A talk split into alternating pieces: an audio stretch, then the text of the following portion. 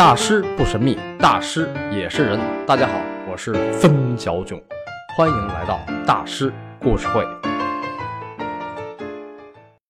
今天咱们继续聊梵高的前半生。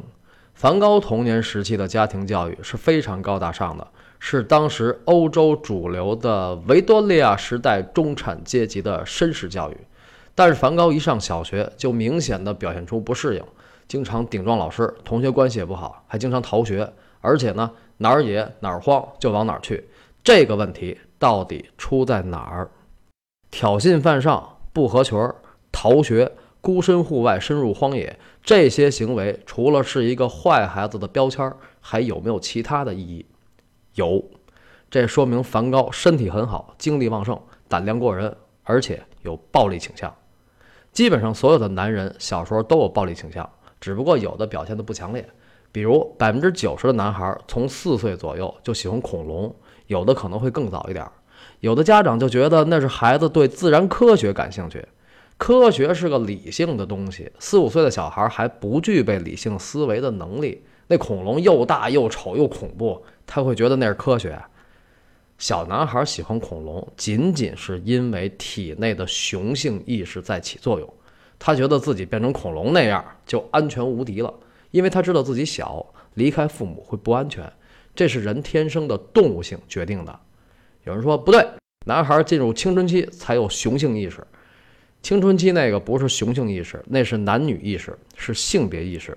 性别意识是一个人人性的初步觉醒，所以青春期是一个人自我认知的开始。动物是不存在自我认知的。童年时期的孩子最重要的是释放天性，而不是培养才华。所谓天性，就是动物性，就是一个人天生的那股原始能量。动物性不是个坏词儿，游泳、攀岩难道不是动物性吗？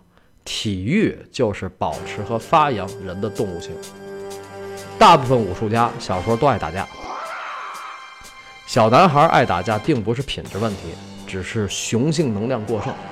我的意思不是说小孩打架这个事儿是对的啊，或者是好的，我只是在分析内在的原因。爱打架的孩子送到武馆都老实了，为什么呀？因为他见到了很多比他还能打的人，他就知道强弱了，而且呢，也找到同类了，彼此身上的优势和劣势都很相似。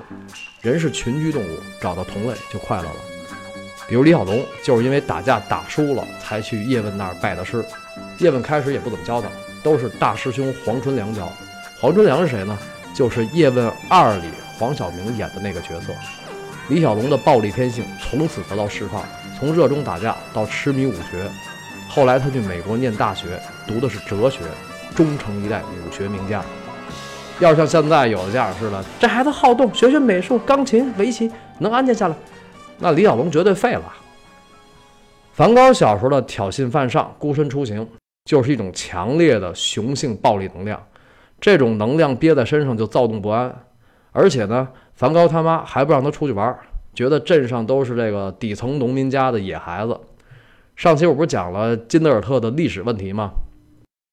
虽然梵高的母亲也是事出无奈，但是梵高从小因此失去了社交能力的锻炼，到了学校这种有规矩的公共环境就无所适从。而且梵高的母亲让孩子们学的统统是文艺、朗读者呀、美术啊、陶艺呀，都是维多利亚时代的绅士教育，而不是骑士教育。所以，梵高身体里那股暴力能量和孤独感，随着年龄的增长就越聚越多，形成了一种极大的焦虑感，在他的作品里呈现出一种非常强烈的扭曲的张力。我之前有一期讲过导师高更。啊，就是梵高跟这个高更在阿尔勒的两个多月。那梵高为什么会对高更那么崇拜呢？因为他童年缺失的东西，高更身上都有。他俩在一块儿，高更是个爷们儿，梵高是个小孩儿。有人说，你不是说梵高的母系家族有精神病史吗？他爷爷不是死于牛瘟吗？他二爷不是癫痫吗？他有个舅舅不是自杀了吗？对，他的母系家族确实有精神病史。但梵高小时候这个调皮捣蛋还不至于是因为遗传因素，他那个顽劣也不是太出格的。待会儿我举一个极端点的例子，在教育方面，梵高的母亲首先就有问题。在金德尔特那种边远农村，梵高他的母亲又势利、有优越感、嘚瑟，这就是做人的格局太小啊！格局小，看问题就容易表面化。才艺培养是为了炫技，习惯培养是为了体面。这个作为普通孩子的母亲没什么大问题，俗人嘛，对吧？但谁让她是梵高的母亲呢？他终其一生也不了解这个古怪的儿子，这是梵高很不幸的地方。而且呢，梵高的母亲是个深度焦虑的人，他教育孩子们遇事儿要方寸不乱、泰然自若，但是他本身却是个无事愁啊、疑神疑鬼的性格，焦虑起来就做两件事儿：向上帝祷告，还有做家务。他也这么教育孩子，一切都是主的安排，忙碌起来，你的不快乐就转移了。梵高在这方面绝对是得到了母亲的真传，永远闲不住。到了成年也是一样。一旦没事儿可做，就焦虑万分；一痛苦就忏悔祷告。哎呀，梵高的问题，我觉得就是太文艺了。还有呢，梵高小时候表现出来的对昆虫、野花、鸟巢的兴趣，能够那么仔细的分门别类，其实并不是对什么自然科学多上瘾，那是他对生命感兴趣。为什么呢？他们家从十五世纪就是牧师世家。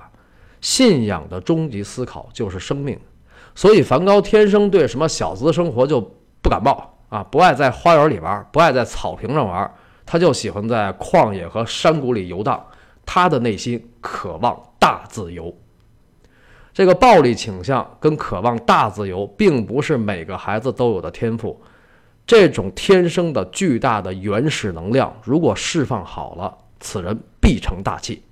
但是梵高的父母只是希望孩子们规规矩矩，并不希望他们太有个性，这个也正常啊，就是很普通的、很负责任的父母。可是呢，教育拼的是父母的人生格局。一个人童年教育的目的，不是为了发现天赋和聪明，而是释放天性，获得内心的平静、喜悦和激动。可惜梵高的父母没有能力让他的躁动变成激动，而且梵高也没有遇到过能够开发他的老师，就是一个能够成为师傅的人。我在电影学院上学的时候啊，说一下啊，本人虽然是油画本科毕业搞教育，但是也曾经混迹于影视江湖，在电影学院进修过导演。在电影学院上学的时候，老师说。所有电影里的能成大事儿的男孩子，生命中一定有两个父亲，一个是生理上的父亲，一个是心理上的父亲。心理上的父亲比生理上的父亲还重要。比如天堂电影院里边那个多多跟放映师艾弗特的关系，多多成年后成了一名导演，是源于童年时代看电影的经历。还有大宅门，白景琦小时候多淘啊。气走了好几位先生，后来遇见张丰毅演的那个老师，一下就老实了。为什么呀？能文能武，能教你，能揍你，这就是能管你。所以就把白景琦给降住了。日后白七爷的铁骨铮铮、民族大义、胆识过人、男人魅力，都是来自于这位师傅。听到这儿，有的朋友会想：你说的那个都是电影电视剧，都是编出来的故事，真人哪有那么幸运？好，说个真的，奥运游泳天才飞鱼菲尔普斯。菲尔普斯是离异家庭，从小有自闭症，也叫孤独症或孤独性障碍。从小就狂躁不安，就砸东西，不停的砸东西。在幼儿园、小学就不停的砸，那个状态可比梵高要严重的多，所以就老转学。他妈还不错，艰苦奋斗，性格坚韧乐观。带着他和两个姐姐，一个三个孩子的母亲，人家还读了一硕士。但是如果不遇见一个人，菲尔普斯就啥也不是。这个人就是他的游泳教练鲍勃·鲍曼。从十一岁开始，鲍勃·包曼就一直是菲尔普斯的游泳教练。菲尔普斯十一岁的时候，暑假跟姐姐一起去一个游泳俱乐部，他妈妈说：“要不你也下水玩一会儿吧。”菲尔普斯一下水。鲍勃·包曼惊奇地发现，这个在地面上躁动不安的孩子，在水里变得异常安静放松。别的孩子一般在水里待八个小时就累趴下了，菲尔普斯能在水里待十五个小时，吃东西、听音乐都泡在水里，天才啊！一段师徒缘分就此开始。在2008年的北京奥运会，菲尔普斯夺得了八块金牌。那个时候，鲍勃·巴曼已经陪伴了他十六年。虽然鲍勃·巴曼说他和菲尔普斯的关系像夫妻，未必每天相处愉快，但始终彼此信任和包容。但实际上，鲍勃·鲍曼就是菲尔普斯精神上的父亲，就是师傅。菲尔普斯的母亲说：“鲍勃·鲍曼将菲尔普斯看作自己的骨肉。”他教给菲尔普斯的不仅仅是游泳池里的东西，还有生活的态度。师傅啊，这个人多重要啊！其实鲍勃·鲍曼大学学的也不是体育，他大学的专业是心理学，辅修专业是古典音乐作曲。他是学校游泳队的队长，这就是孔子说的“师者，有兼才”。梵高肯定没有菲尔普斯那么幸运啊，小学二年级没念完就退学了。而且越发的桀骜不驯。梵高他妈最后对校长说：“你应该为我儿子与日俱增的叛逆行为负责。”这句话也可以这么理解：我们家孩子有问题是正常的，但是我们作为家长没问题，都是学校和老师的问题。没有不好的学生，只有不好的老师。这听着好像是为了孩子争取利益，其实就是为了满足自己的虚荣心。作为一个资深的教育工作者，这种家长我也见过。梵高他妈是一个很臭屁、很刻薄的人。别看他又读名著，又弹钢琴，又会画画，那些都是技术和感官审美的事儿，与修养无关，与心灵无关。学艺术如果是用来卖弄的，就容易变成那样。那梵高不上学了怎么办呢？梵高的父母高薪为他请了一个一对一，一下学了三年。这真是下血本啊！到了十一岁，梵高的父母就为他择校。对，一对一择校，一百五十年前这些欧洲都有。我不是说了吗？梵高小时候的教育跟现在的中国很像，日光之下并无新事。梵高被送到了另一个小镇——泽文伯根小镇，那儿一个贵族学校叫普罗维利私立寄宿学校。这学校很高大上，装修的特别好。学生都是来自于高官乡绅富商家庭。梵高在家里憋了三年，到了这个学校更加不适应。在学校就是一个土爆怪，农村口音，脾气暴躁，行为怪异的红毛鬼，就是红头发。梵高随他妈，面目粗犷，一头红发，他妈妈就是红头发。梵高上学一个月以后，他爸爸来看他，梵高抱着爸爸的脖子，泪流满面。多可怜的孩子呀！但是当时梵高已经十一岁了，就是小学五六年级，他的表现完全不像这个年龄段的正常男孩。梵高在普罗维利寄宿学校的经历可以说是不堪回首，多年之后还记忆犹新。他在圣雷米疗养院里写信的时候还提到过，在这个鬼地方，我感到格格不入。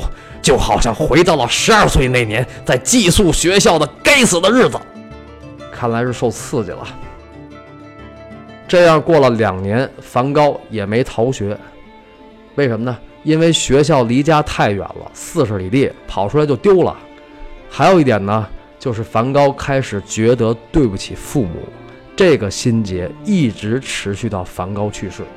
虽然不逃学了，但是梵高每次回家都极度不愿意返校，他害怕与家庭之外的人接触，他不再是那个胆儿大的男孩了，因为他进入青春期了。人就是这样，青春期以前如果天性被压抑，进入青春期以后，这股能量并不会消失，它会永远的憋在身体里，动不动就出来给自己捣一会儿乱，从而产生精神分裂。两年以后。梵高的父母终于觉得孩子不能适应这个学校，于是呢，又托人把他转到了另一个学校，就是蒂尔堡公立中学。这个蒂尔堡公立中学学费比那个普罗维利私立学校的学费要便宜，但是依然高大上。校址是用1864年荷兰国王捐赠的王宫和花园改建的。学校设置了荷兰语、德语、英语、法语、代数、历史、地理、植物学、动物学、几何学、美术、音乐、体操，你看多好的条件，多好的课程。梵高在蒂尔堡中学还遇到了一个牛人老师，但是只是遇到了，有缘无分。这个人就是当时蒂尔堡中学的美术老师康斯坦丁·于斯曼，他是当时荷兰著名的艺术学者。那个时候，他就告诉学生，画的像不是最重要的，最重要的是要有艺术精神和表现力。